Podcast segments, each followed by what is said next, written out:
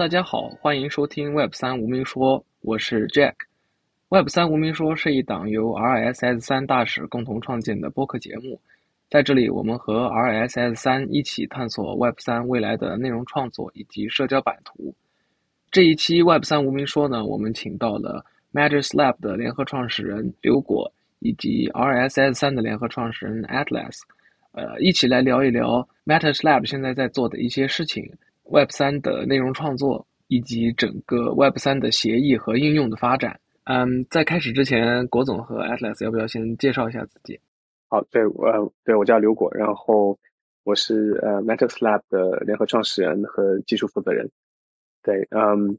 介绍自己的话，我想想，我其实之前在 Matas Lab 之前，大部分职业上算是软件工程师吧。嗯。我相当于是在一五年，可能那个时候 AI 呃产业化刚兴起的时候，做过一个创业创业公司，然后后来嗯公司被甲骨文收购了之后，就在甲骨文待了一段时间。然后那个时候嗯嗯，因为我之前一直对内容领域很感兴趣，因为我本科双学我也修的是电影，然后自己也没事会写写内容什么的。我也是电影，是吧？对对，好巧。对，然后那个时候我就开始琢磨，就是呃内容分发这个事儿嘛，因为当就是刚好是那个时候是一六年吧，应该是一五还是一六，嗯，然后就就看到呃以太坊和 IPFS 的崛起，呃比特币崛起的时候，我当时还没太当回事儿，就觉得是一种新的支付方式，还有以太坊和 IPFS，我就觉得可能这事儿就是能能能做点很有趣的事情了，嗯，然后那个时候就开始组织呃一些全世界各地的。年轻的学生和嗯嗯青年学者吧，就开始去做一些内容上的尝试。用现在话说，就是以以道的形式去组织大家去去去去呃自发的去决策，呃做了一个线上杂志。呃在那之后的话，我觉得就这个机会还蛮好的，或者这个方向还挺好的。只是更多自己还是更想 focus 到软件上去把呃产品做出来。然后后来呃也是有机会认识了。呃，Matters Lab 的另外两个创始人和联合创始人杰平和 Barrow，呃，就正好可以就就就通过 Matters，算是 All in Web 三的这个领域了。嗯，了解。呃，那 Atlas 呢？呃，我是 Atlas，然后我也是 Atlas 三的 Co-founder。嗯，我主要负责就是去中心化网络这一部分。嗯，我。虽然说我本科 就是之前的 学历都是 computer science 背景的，但其实我也是就是对内容创作很感兴趣。然后，其实我也是 Matters 的用户。然后灵魂都是 对。然后我当时看到 R 三这个项目，觉得就很很感兴趣吧，因为关于信息分发，嗯。就是我们大家都是对内容创作很感兴趣的，那肯定知道，就是当前的这种信息分发模式是有很多的问题的。我们肯定都是有想要去改变它的冲动的，呃，有改变它的理想的。所以，嗯，我觉得 R 三这个切入点，呃，非常让我心动。我当时就和周爽聊了聊，然后就加入了他们。然后也是 All in Web Three 啊，今天请二位来也是想聊一下这个 Crypto 或者说整个 Web 三的一些新发展，呃，包括创作者经济，以及这个我们发现的一个新趋势就是应用层这种井喷式的发展，呃，刚好 RSS 三也是在这个协议层，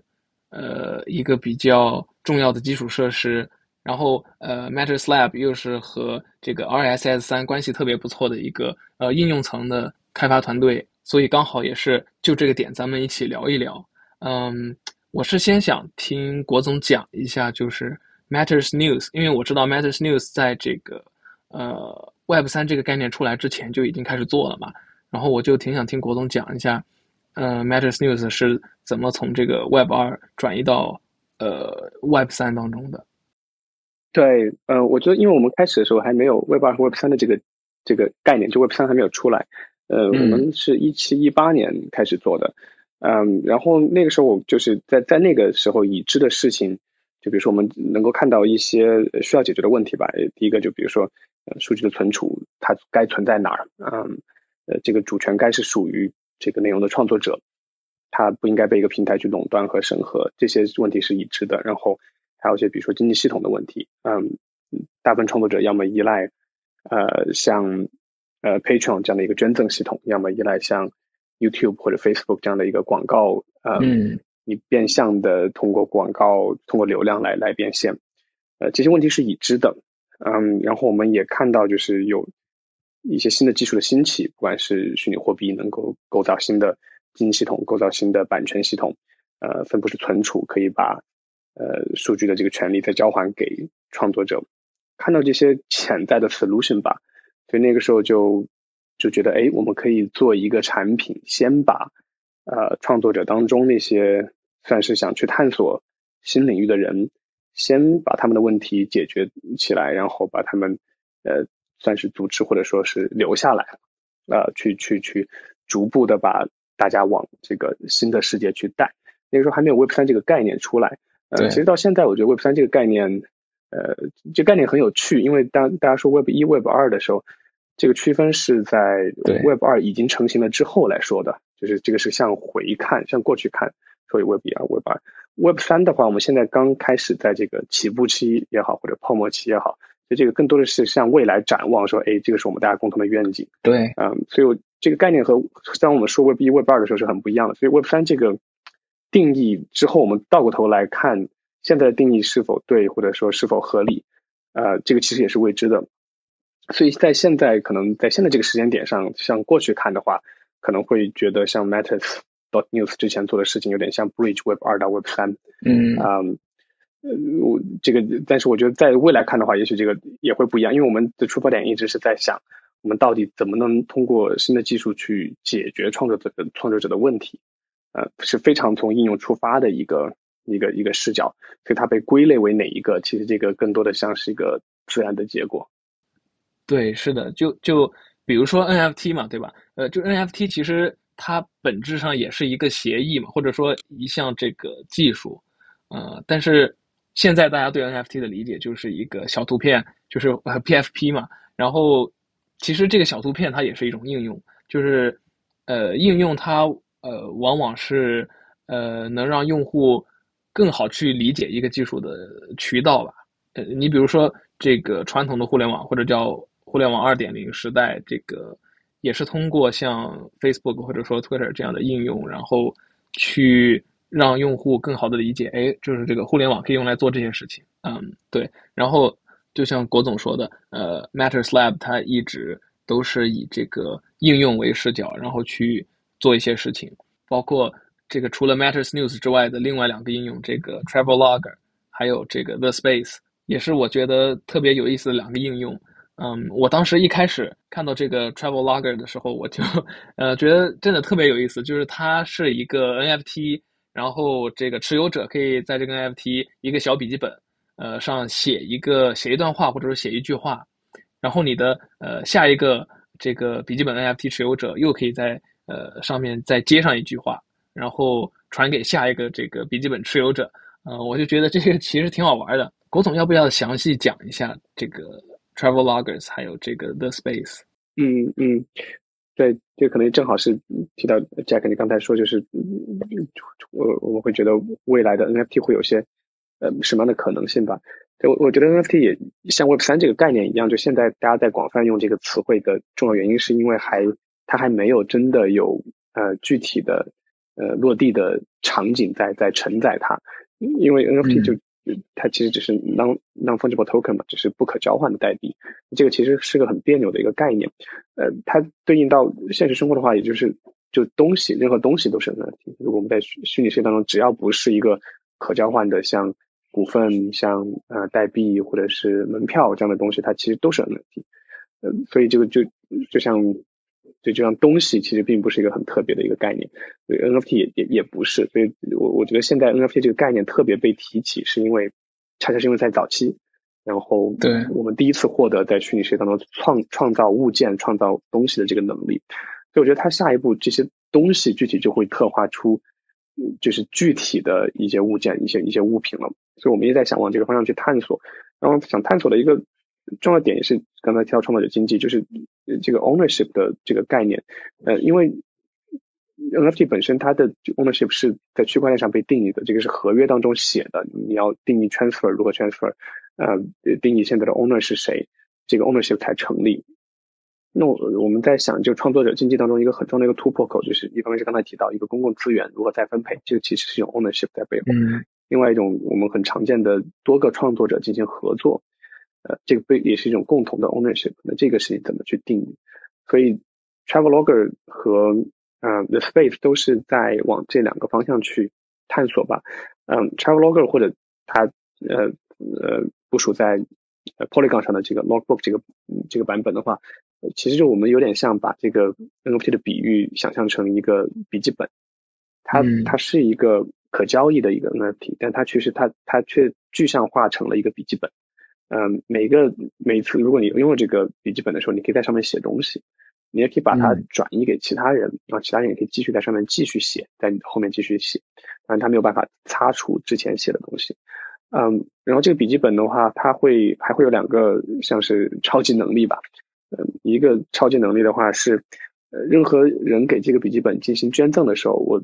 给这个笔记本捐一点钱，我觉得它里面东西写的特别好，比如这个笔记本是一个关于 Web3 定义的一个笔记本，写的特别好，然后我给他捐钱，这个钱会自动的分配给之前所有的创作者，啊，所以这是某种形式让所有人分摊这个版权。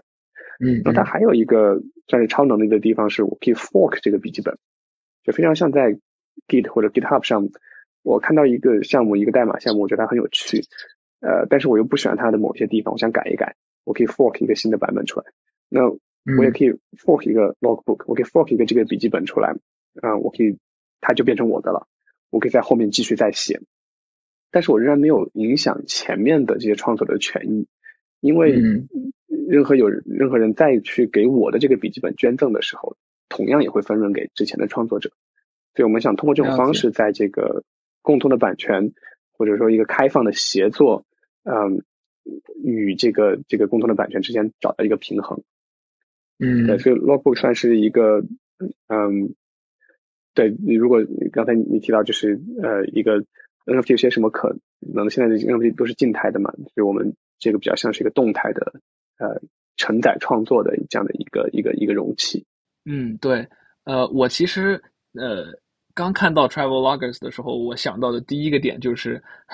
我们小时候玩那个呃接龙故事的那个感觉，就是这个笔记本它可以相当于呃成为一个去中心化剧本的这样一个概念吧。就是说，呃，第一个持有者在这个呃笔记本里写上一个开头，然后是之后的持有者就是一句话一句话一句话的把这个故事给接完整了，然后这个越越到后边这个笔记本。或者说这个故事它就越完善，然后它就变得越有趣、越有价值。我就觉得这个点其实其实挺有意思的，然后所以我就还挺喜欢。用户就在这么做。嗯，呃，那那个 Space 呢？郭总要不要也讲一下这个 Space？对，这 Space 是我自己特别期待的一个一个项目，然后它自己会解答我的很多呃疑惑吧。嗯，这个项目解解释起来会。相相对复杂一点，它的呈现其实很简单，它呈现就是像 Reddit the Place 一样，就今年四月 Reddit 又重启一次的那个 the Place，不知道大家有没有关注？一七年做过一次，今年又重启了一次，就是一个一千乘一千的一个巨大的像素板。哦，呃，记得每一个人可以控制是的，对其中的一个像素，然后共同创作这个画。然后过去的相当于 Reddit 开了四天吧，然后可以看到全世界的人在上面争夺这个。呃，像 C 盘，然后画出对着争夺像素像素大战，呃，也是一个蛮呃，我觉得在互联网上很动人的一个涌现的艺术作品，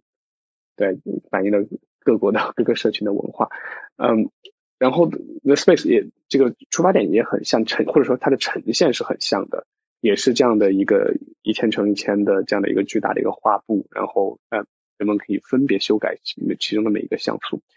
不一样的地方只是，此时每一个像素是一个可被交易的 NFT，嗯，但是呢，这里的 NFT 并不是通常意义上的 NFT，它背后的交易逻辑是受到哈伯格税和 UBI，呃，就全民基本收入来控制的。所以这里需要解释一下哈伯格税。我们我们想尝试哈伯格税，也是因为这这个是一种分配公共资源的一个一个逻辑。嗯，我记得好像这个概念最早是可能九几年的一些经济学家提出来的，然后过去可能一六年那本《激进市场》那本书把这个概念又带火了，然后 Vitalik 看好多人对觉得这个概念都可能是以后公共品的一个很重要的一个呃模型。他的一个基本的想法就是，啊，我如何能够把公共资源市场化的同时还保持它的公共性？所以它的设计是这样的：就如果我们以房子为例的话。啊，我每个人可以买下一个房子，这个房子属于我了之后，我可以随意给它定价，定多高都可以。与此同时呢，啊，我需要支付和这个价格对应的税收。另外一条规则是，任何时候只要有人能够出我标的这个价格，他就可以把这个房子从我这买走。嗯，然后他继续去交这个他定的价格所带来的税收。呃，这个规则。比较简单，但是如果你想，如果我们在整个市场上应用这个规则的话，实际上这些这些财产、这些资产都是公共的，因为它不断在，它一直在被连续拍卖，它不确切的属于任何一个人，但它最后会落到一个市场的平衡价格上，因为人们人们会呃把它定到一个合适的价格，这样我付的税才不会过高，呃，我也不会把价格定得太低，不然就很容易被别人买走，啊，然后它还有一个结果是它会源源不断的产生税收。给给这样一个系统，我们在 The Space 上就把像素应用了哈伯格税这个概念，因为 The Space 它是个公共空间嘛，像素它就该是公共的，所以人们是呃构造，我们就构造一个市场，让人们去交易这个像素，嗯，然后与此同时，这些收上的税收全部都变成全民基本收入，变成 UBI，再还给每一个参与这个游戏的人，所以这是一种非常呃。简洁的方式把所有人的利益绑定在了一起。呃，我们有的时候开玩笑说它是一个逻辑上可能最小化的一个道，因为它当中其实不涉及任何决策规则，但是你把所有人的利益绑定在了一起，他们必须要去进行合作，他们可以去比如说在像素上去争夺，但是呢，他们的利益是绑定在一起的，因为一旦这个像素的价格集集体升高之后，所有人的这个收益都会上涨。啊，然后不管你是在怎么在这个上面去打仗，两个国家的人分分别占领别人的土地，通过价格大战去去占领，呃，不管你怎么去产生这个争夺，最后还是大家还是受益的，在这个至少在经济的规则上是受益的，嗯，所以这个是我比较期待的一个呃一个项目吧。我们过去做了一些内测，然后过去几几个月做一些内测，效果也都非常不错，大家也都会。呃，能完全能沉浸在当中。我自己比较好奇的是，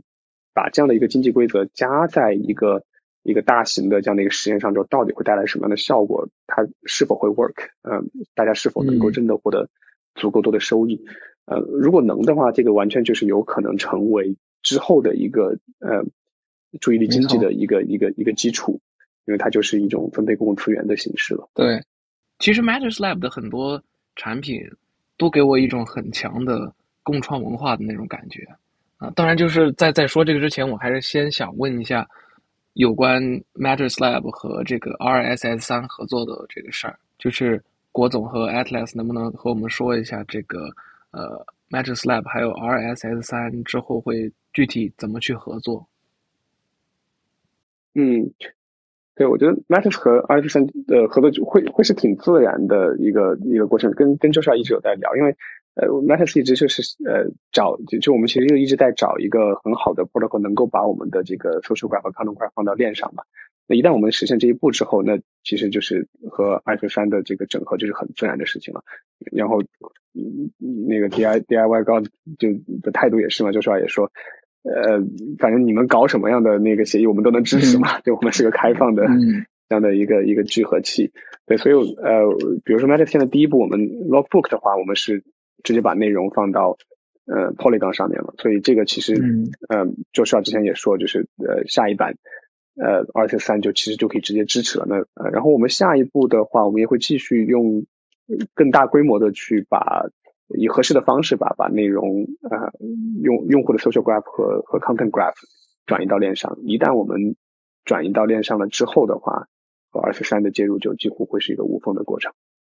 嗯，明白。就是之后主要还是合作，就是在信息疏导这样层面。对，我觉得这个配合刚好是一个嗯很自然的过程，因为一开始就是二呃就是要在开始发起二圈的时候，我们当时我们也是觉得这个 idea 非常好嘛，因为正好是和我们的出发点是互补的。嗯，因为 Matters 一直在做创作者社群，那这个创作者社群如果从数据的角度的话，其实一直在做的是写数据的事情，就你数据往哪儿写，怎么去写，怎么给大家存数据，怎么去确定这个产权。呃，而二四三一直做的是聚合，这是一件读的事情，我如何把这个数据聚合起来，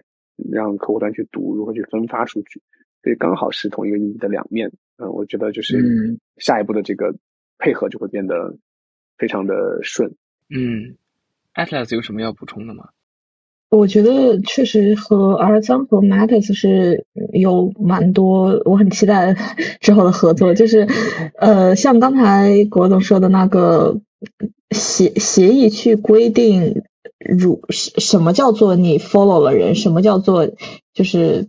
如何把用户的这种 social 倾向体现出来。我觉得这个其实是就是说呃。它读和写它分为两部分，就是一个是说信息信信息的下游，就是说面向用户的是你怎么去读，然后我觉得这部分就是 R 三目前在做的嘛，把用把信息聚合出来，然后去告诉客户，给客户端提供一种格式，他们去解析，然后客户端知道怎么去读。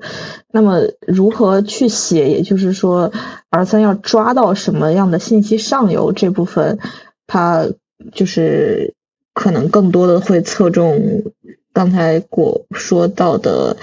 写入方面的 protocol 这部分，就是刚才也听到 Matt 存在探索是蛮好的一个合作方向。嗯，可以一起来设计。对的，对的，对对的。那说回刚才呃这个 Travel Loggers 还有 The Space 这两个应用上，我发现呃 Matters Lab 它特别强调这种共创文化。就是从这个呃 Matters News 到这个 Travel Logger，再到这个 The Space，都有一种这种共创的这种理念在里边。我不知道这种共创文化是不是呃 Matters Lab 它团队背后的这个呃价值理念。嗯嗯，对，我觉得是的吧。对我，因为我我觉得我们团队的这个可能出身也是决定了这一点，因为团团队的大家的这个经历会。导致会比较注重一些一些层面，就比如说会注重集体决策。那集体决策的话，就意味着大家是在共同决定的，然后也会呃注重公共性。当一个产品或者说一个虚拟空间它是公共的时候，它也意味着是大家共享的，也意味着大家共同维护、共同决定的。嗯，然后我觉得从另外一个角度的话，Matters 的野心也是想去做这个下一代的这个新的这个互联网规则的这个先遣部队嘛，去去探索。那我觉得整个互联网的精神。呃，也是共创，因为互联网本身就是被共同创作起来。因为我们十年之后、五十年之后，回过头来看互联网这二十年到底留下了什么，有最重要的一个可能就是维基百科。维基百科就是一个最最典型的共创的的例子，它其实是可能就是互联网这二十年的一个结晶。呃，是的，我其实也挺，我觉得也是这个灵魂。对，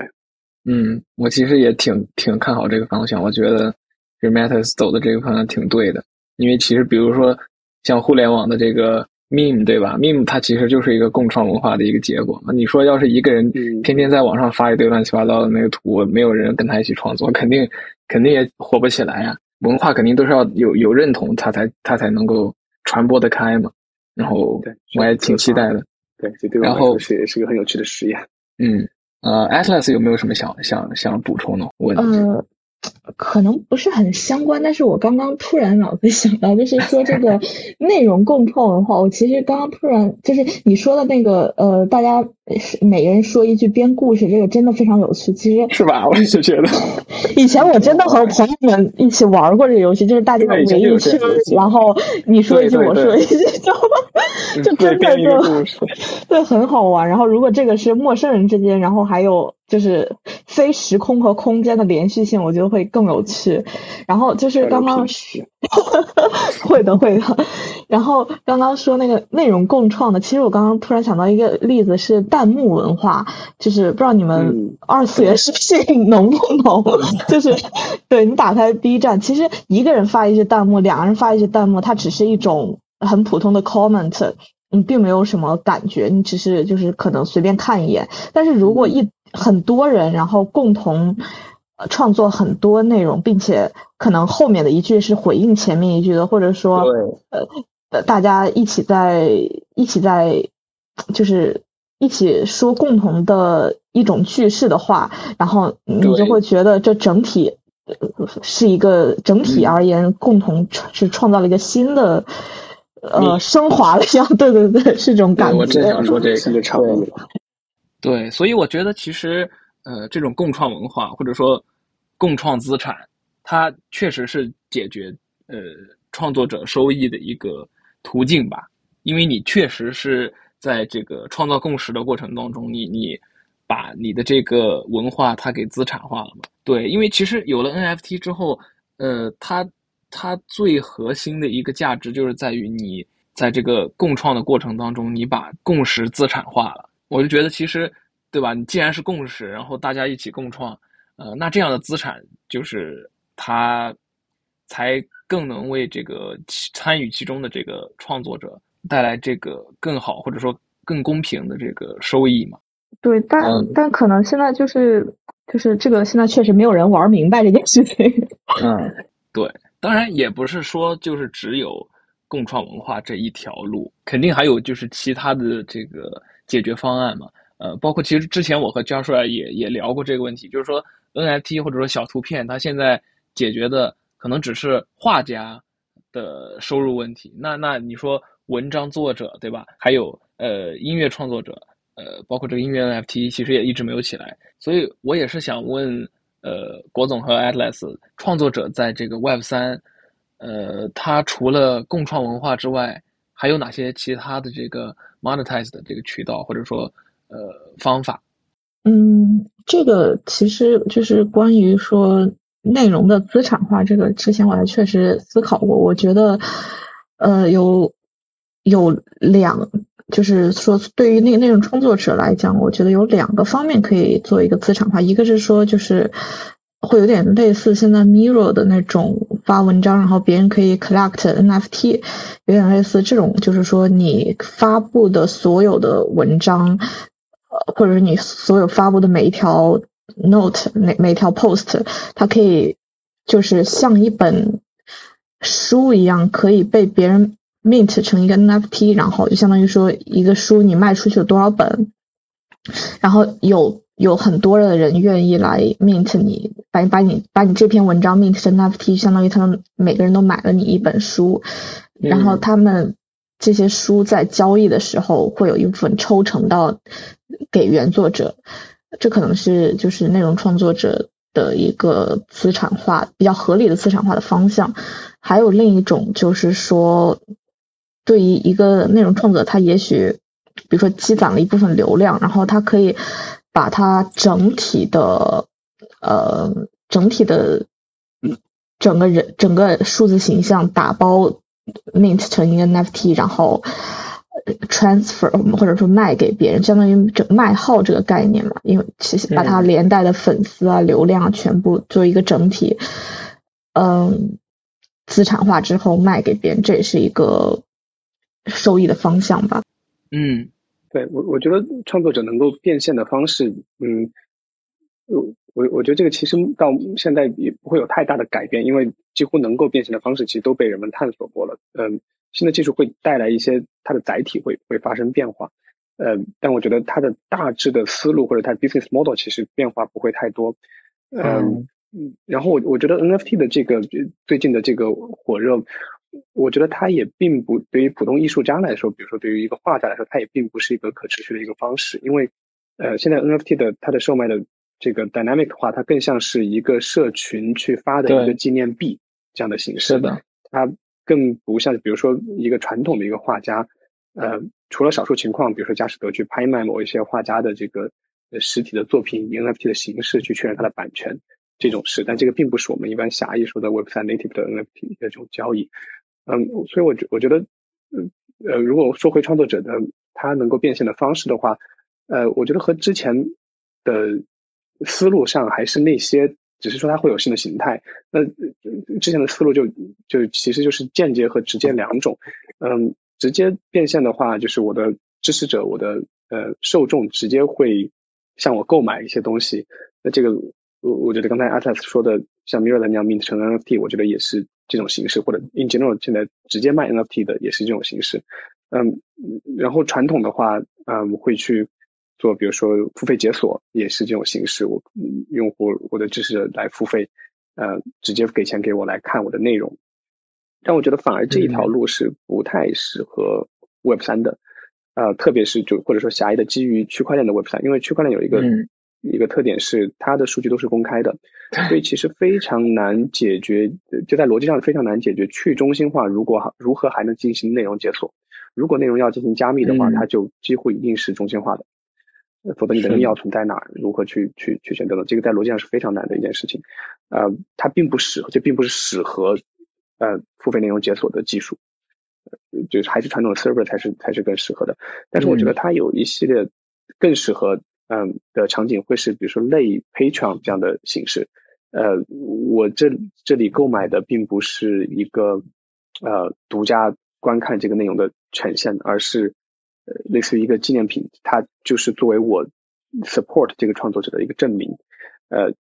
变相的一种 donation。嗯，然后呢，这个。纪念章我还是可以去售卖，然后另外一种形式呢，我买到的这个东西，它可能可以是社群当中的一个呃位置或者权限，就比如说呃，像知识星球当中，其实很多人去加入一个知识星球，他是为了去和这个创作者可以有更多交流的机会。那一些呃变现的形式，可以是我卖一个 NFT 给呃我的创作者，他获得更多的和我是的对创作者一些就是更 private channel 的这样的一些。一一一些形式，呃，我觉得直接，嗯，直直接变现的话，我我我我我觉得可能就是它和之前还是会更类似一些，对，呃，我我我觉得其实也也不会太难，但是它和之前的这个思路会是类似的，嗯，但是它可变的地方就是 NFT 化之后，它本身可被交易了，可被再次转手等等。我我觉得更有趣的一点会是间接的变现，是的，是的，间接变现这块也是对 Matter 现在也在。比较花精力在探索的一块，因为之前间接变现其实几乎都是以某种形式的广告逻辑，嗯，就是我整个平台获得了一些流量，然后我让广告商去付钱，广告商去购买这个观众的注意力，然后我把这些钱一部分分给创作者，他可以去进行间接变现。这个其实仍然是大部分创作者到现在，比如说你如果你看统计数据，的话百分之九十几的创作者仍然是靠这种形式在变现。因为你直接去卖画，直接去卖文章解锁，这个是百分之一的创作者才做得到的事情。那对大部分创作者来说，还是间接。现在的话，通过注意力经济，嗯，然后在 Web 三里面，这个是我们在 m e t a s l a b 觉得未知的一个事情，也是觉得我们也觉得现在没有人能够解决。然后我觉得，如果能解决的话，这个是会是个巨大的 breakthrough。就如何能够把公共资源去进行再分配？因为如果去想。Attention 的话，一个平台的 Attention 其实是一个公共资源。它其实，比如说 Twitter 上的 Attention，它不属于 Twitter，它属于每一个贡献给 Twitter 的用户，呃，贡献内容给 Twitter 的用户，贡献注意力给 Twitter 的用户。所以这个问题就变成如何把这个资源，呃，分配给用户。他们不管用什么变现模式去，呃，去做，呃，这个答案我们其实现在也不知道。所以这个也其实也是就是，嗯。我我们在实验 The Space 这个项目当中的一个一个重要的一个一个方式吧，我们想探索一些新的 ownership 的模型，呃，能够让这样的公共资源是能够分配给用户的。是，如果这个能做到的话，其实它才能够解决这百分之九十九的创作者的问题。他们不能直接卖画，不能直接卖文章，那怎么办？他们就需要从公共资源的这个库里去获得自己的贡献的这部分的变现。是的，对，郭总刚才说这个注意力，这个确实，因为其实对于很多创作者来说，注意力才是他们的那个呃真正的资资产嘛，真正的资源。然后作为一个内容创作者，其实你经常会遇到，就是说比较，比如说，哎，某一个读者突然想来找你加微信，想来聊一聊。然后我觉得，哎，刚才跟我说这个就挺有意思，对吧？就是如果你想跟我聊的话，你就那你就买买一个我的这个 我的我的这个 club 的一个一个 pass 嘛，对吧？然后我们就可以聊。是的，哎，确实挺有意思，但是这个就是需要 attention。你你有了 tension 之后，你我买我的 pass 的人就多了嘛。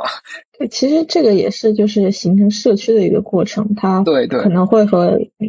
NFT 图片 NFT 有类似之处。嗯，其就是你刚刚提到说图图片它形成了社区，所以会让人产生的价值会更大一点。那如果从这个思路来讲，内容的 NFT 也是可以产生社区的，而且对对，你图片也是你随便你不用不用 mint 它，你也可以随便看的呀。这个和文章没有什么区别。对，嗯是的，是的，是，而而且就是说，呃，应用其实也挺重要的，就是因为你肯定是先有应用场景，你才能够去 monetize，去去把这个内容资产化嘛。呃，但是我们现在就是可能看到的问题就是说，呃，其实，在 Web 三做这个内容资产化的应用其实已经不少了，但是你还是会看到很多这个内容创作者，当然除了这个画家，其他的这些像作者呀或者音乐创作者呀，他可能还是在内容创收方面还是很 struggle，然后就这现在是一个问题，就是你你不你应用确实是蓬勃发展了，但是可能一是你用户基数少，二是可能是这个应用和应用之间它关联比较少，它它没有很多的互动，没有很多这个 interoperability，然后就我觉得可能这也是问题的原因之一。对，然后也是挺想问一下二位现在。对这个应用发展那么快，然后但是可能作用比较少的这个现象是怎么看？呃呃，就是我我觉得还是回到你最开始呃抛出一个问题，就是说现在应用很多，然后协议很少的问题。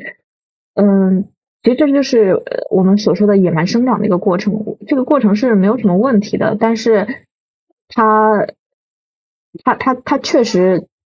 它确实说明了 Web 三现在缺少的是一种 fundamentally 的一种 protocol，就是毕竟应用很多，这是一种很繁荣的生态，这是一件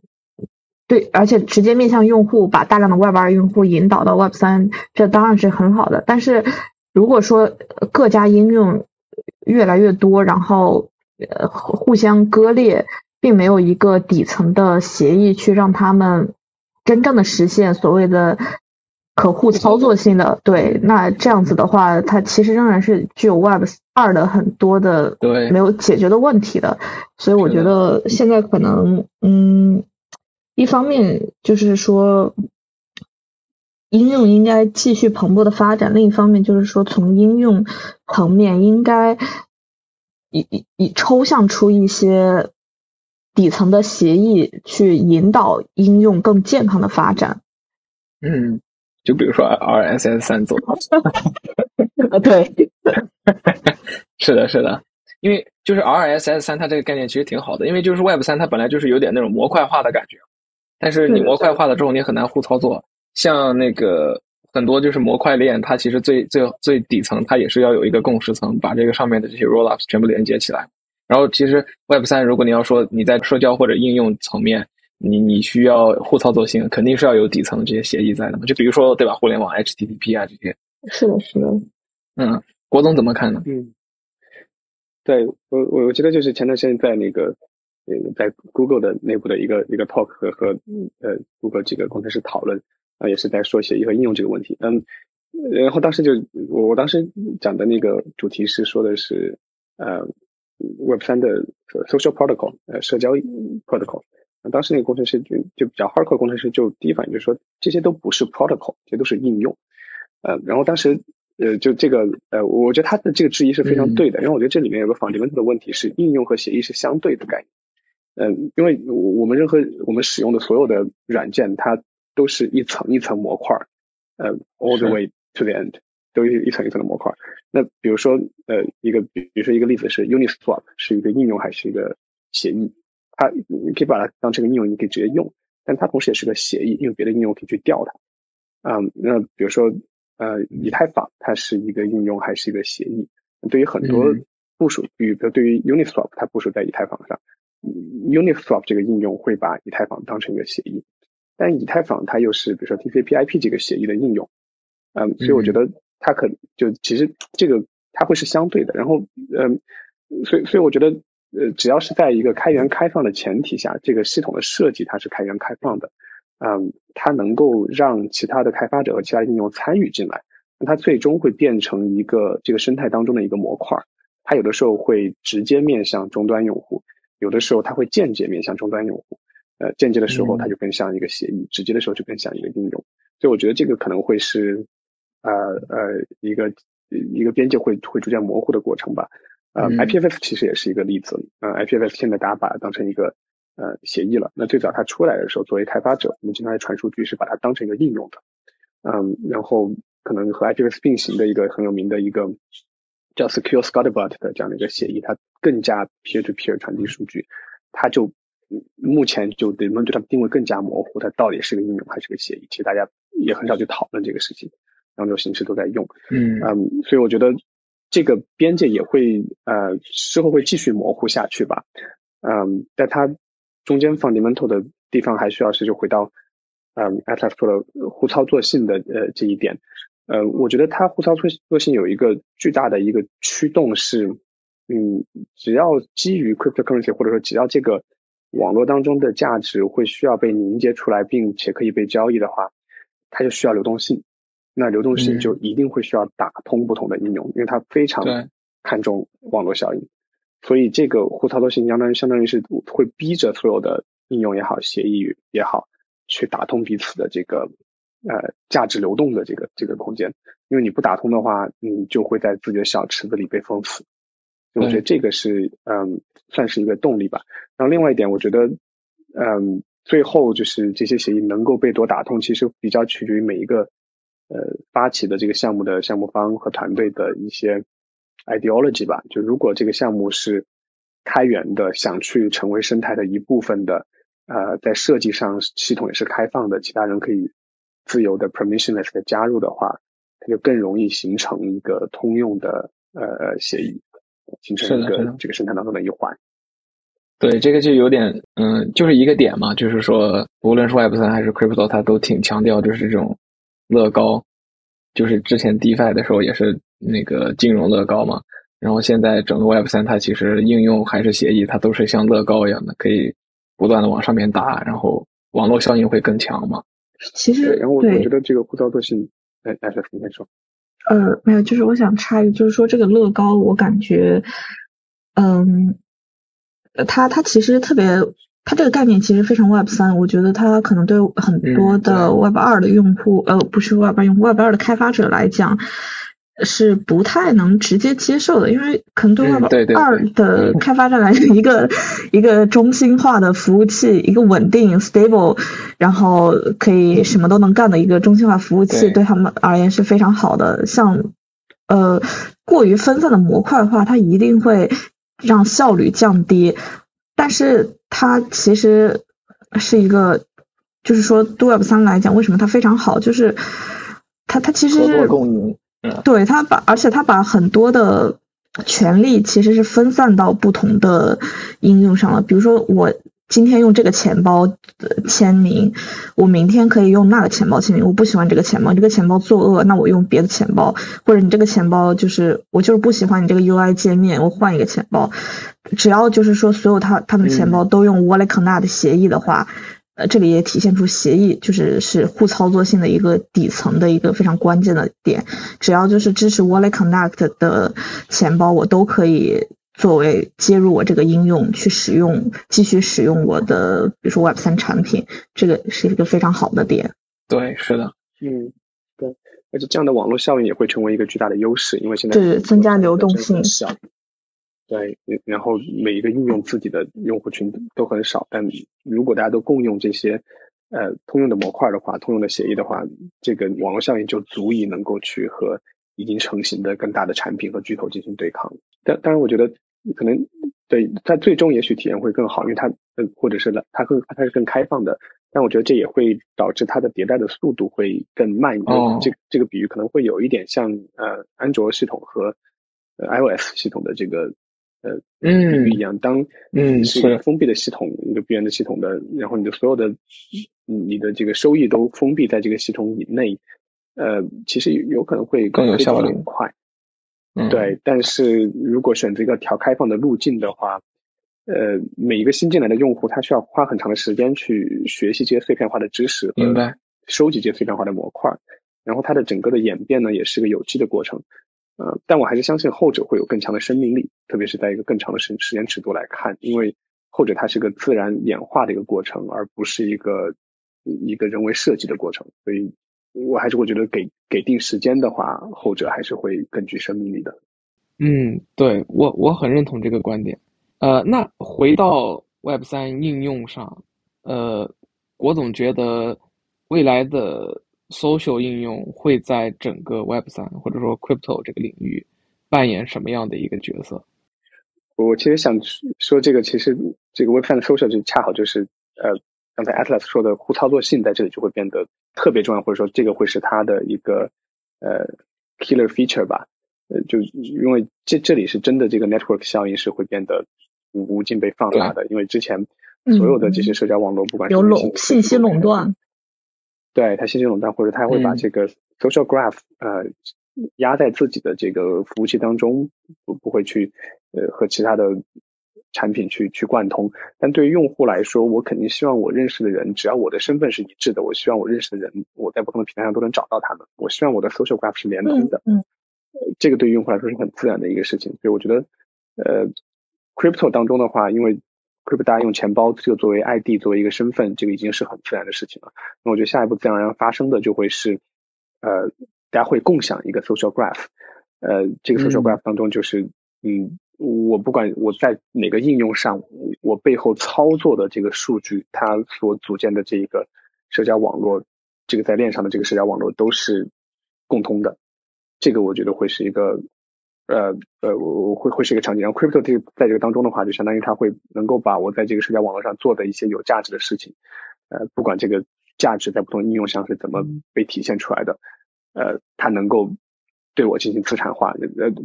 帮我去进行资产化，然后这个资产化的过程肯定也是会跟我的 social graph 有关，不管我是通过我的注意注意力呃去进行变现，呃，还是通过其他的形式。其实我觉得这个问题我们刚才也差不多都 cover 到了，就是一个是刚刚。呃，果说的互操作性，然后另一个还有就是我们之前谈到的，通过呃像 PFP，还有我们可能我们刚刚谈到将来可能会有的一种通过呃就是通过内容方面的 NFT 实现一个一个社交圈的这种，就比如说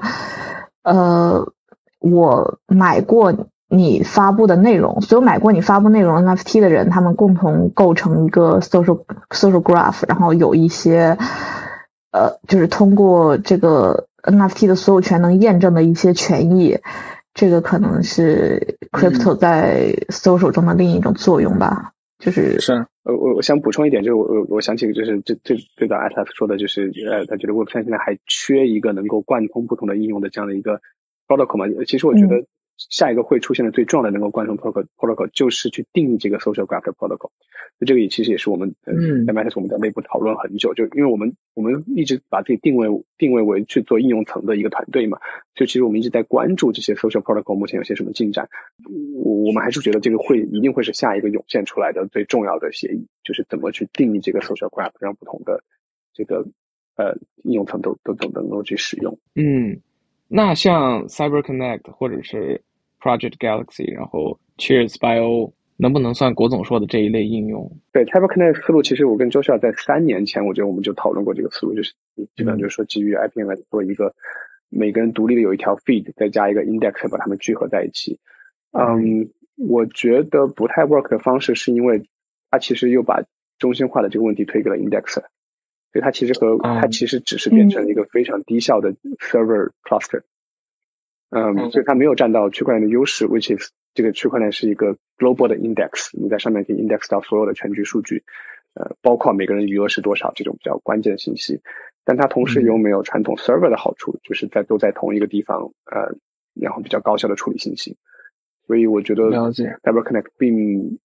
对并不会有，对我们至少就比如说从 Matrix 的角度的话，我们看不出的 adopt 它会有任何好处。嗯。那那会不会现在谈 Web 三内容产业还是稍微早了一些？因为其实呃协议层面从基础设施来讲还没有搭建的特别的完善，但是你你就是明显的能感觉到这种对 discover 应用或者说 build 一个应用的强烈的这种渴望，就这种 formal 情绪，就甚至就是会让人感觉这个 Web 三它到底是你是在炒作还是在真的在解决问题？嗯，我觉得这个概念就是呃，就相当于就拉了一面大旗，然后可以集结一些理念相同的人，呃，资源，不管是呃人的话，像开发者、设设计者、用户；资源的话，也包括注意力和资本，呃，集约在这个下面往前走。我觉得这个有好有坏。好处的话，当然就是如果这个资源集约的方向对了，就可以做成事情。嗯，坏处的话，我觉得这个坏处也也也很难避免吧。就所有技术早期的时候都会经历一个泡沫期。那这个泡沫期就是有大量的注意力和资本和投机的这样的动力在涌入，呃，它有可能会导致大家忘记真正的问题，呃，忘记最开始，比如说从市场的角度到底什么是被需要的，从人的角度到底人是想要使用什么样的工具，呃，这些东西是不会变的嘛，但是在泡沫期这些东西常常会被遗忘，所以会造成大量的资源浪费，嗯。但是倒过来看，每一次技术进步这样的这个呃，就所谓叫 hype cycle 的这个这个曲线吧，它一直呃也是避不开的。所以我觉得，嗯，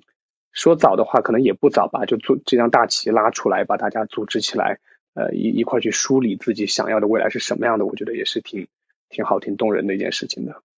嗯，没错，这个可能也有大的宏观背景的一些影响吧，因为。就之前我听一个那个 Web 三的开发者，他跟我说，呃，在他们自己的那个开发者群里边，其实很多都是从 Web 二跳到 Web 三来的，因为就是大家都觉得可能在 Web Web 二已经没有太多机会了，因为整个 Web 二行业可能已经精耕细作，已经就是能看到天花板了嘛。你一万个人里边可能只有一个人能成功，但是如果你在 Web 三的话，那就是一千个人里边你能成功一个。就是它的成功的概率会，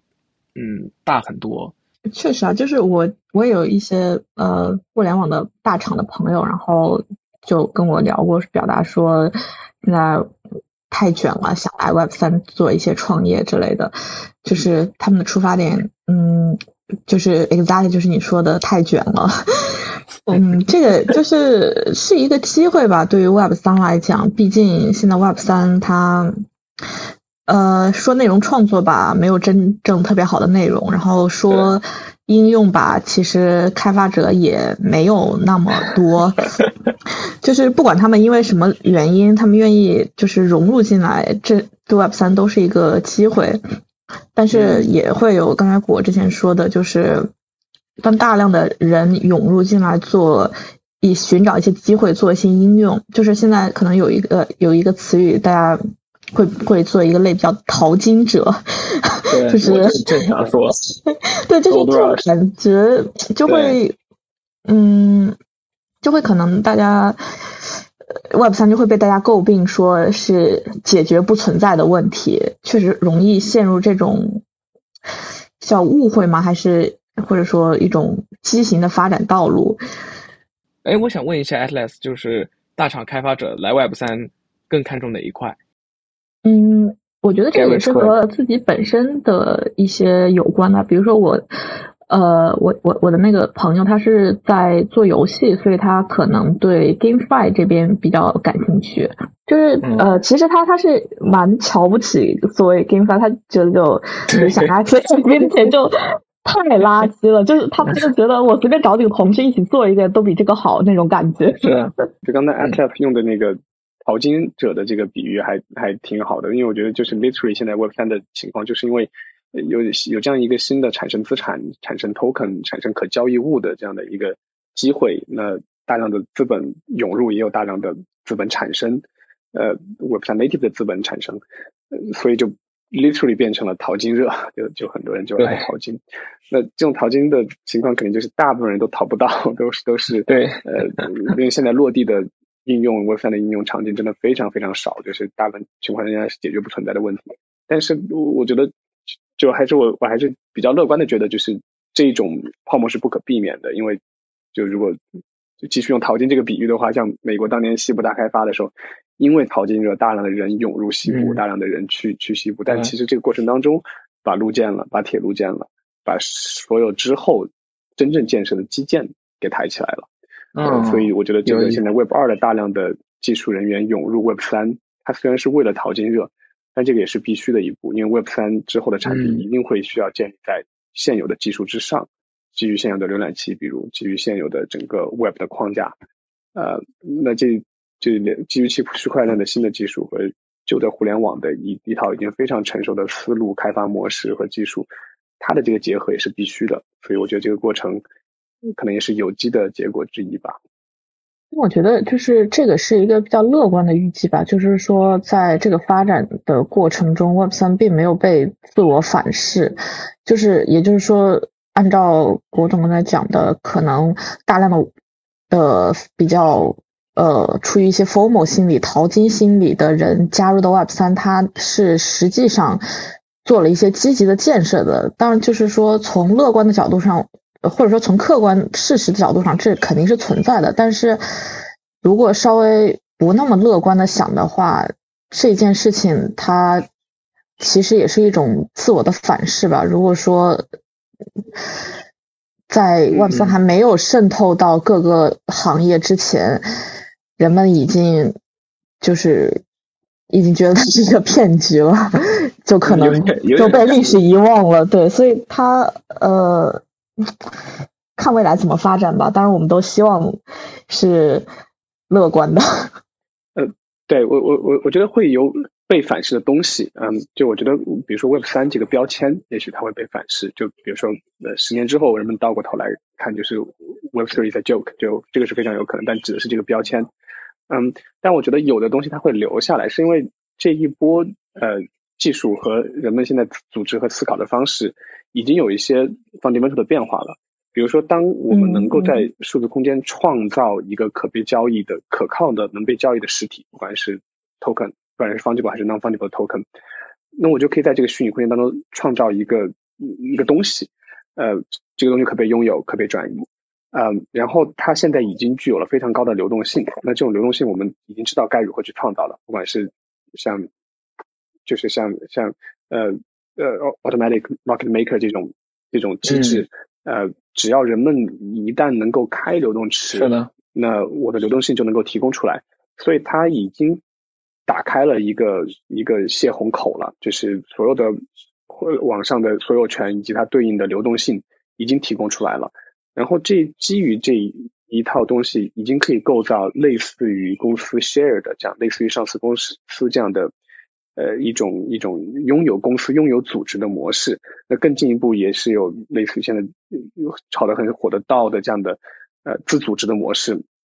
那这些路都是通的，它都已经被走通了，所以我觉得这些根深蒂固的改变，它肯定会留下来。但至于人们给它加什么标签，比如说是否还是叫 Web 三，嗯，或者它是否还是 Web 的一部分，因为它比如说它这个有可能就是一种新的公司形式，对吧？那 Web 还是 Web，跟可能跟 Web 没关系。这个可能是另外一回事儿，但是这些改变，这些组织结构上的改变，人们思维上的改变，我觉得这个是呃泡沫之后一定会留下来的。嗯，就是有一些东西沉淀下来了，有价值的东西会沉淀下来。对，而且就是 Web 三，它这个概念也是自己在不断的变化嘛。呃，就是一开始它其实是呃 Gavin Wood Polkadot，它其实是 Polkadot。呃，那一帮人就是 Gavin Wood，然后还有万象那那一批人创造出来的概念，就是说，呃，一一群可以互相沟通 interoperable 的这个链组成的网络，就叫 Web 三。然后后来这个概念才慢慢慢慢的发生了一些改变，变成这个强调所有权。呃，其实我觉得就是 这也是一个蛮有趣的，就是呃，像 Web 三这个概念。在今天，就是二零二二年四月的时候，大家可能谈起来更多谈 crypto，但可能去年这个时候，大家谈 Web 三都并不是在指，就是没有一个很明确的指代这种东西，可能还会更广泛的包括一些啊 IPFS 或者其他的一些比较泛 Web 三东西。对，呃，对，然后我我就发现他。我不是很确定，那可能是，呃，是 Coinbase 的一篇 blog 里提出的，他们对 Web 三的定义，把这个风潮引向了就是 read write own ownership tokenize 这这些地方，就感觉其实话语权很重要。最终，其实这些标签就可能，呃，就是我完全没有必要去区分，因为最终还是能否解决一些实际的问题，能否对对用户产生帮助才是最重要的。这些标签倒过头来，就就像刚才 Atlas 和 Jack 也提到，就其实它是不断的被人引导和塑造的过程，谁比较有声量，就会尝试去塑造、去夺取这个话语权。嗯，但是就如果别人夺取话语权，然后我们还要被别人的这个标签带着走。这个就有点本末倒置了，所以这个标签就只是变成一个需要用的时候，呃，方便沟通的时候就用。如果沟通造成了费解，就反而抛弃也可以。嗯，是的。OK，那今天聊的也挺多的，从这个 Matters Lab 聊到创作者经济，再聊到对整个 Web 二到 Web 三的思考。嗯，也感谢国总和 Atlas 抽时间和我们一起聊。确实学到了很多的东西，谢谢和大家的分享，我也很很开心。嗯嗯，OK，那今天我们就先到这里，我们下期再见，拜拜。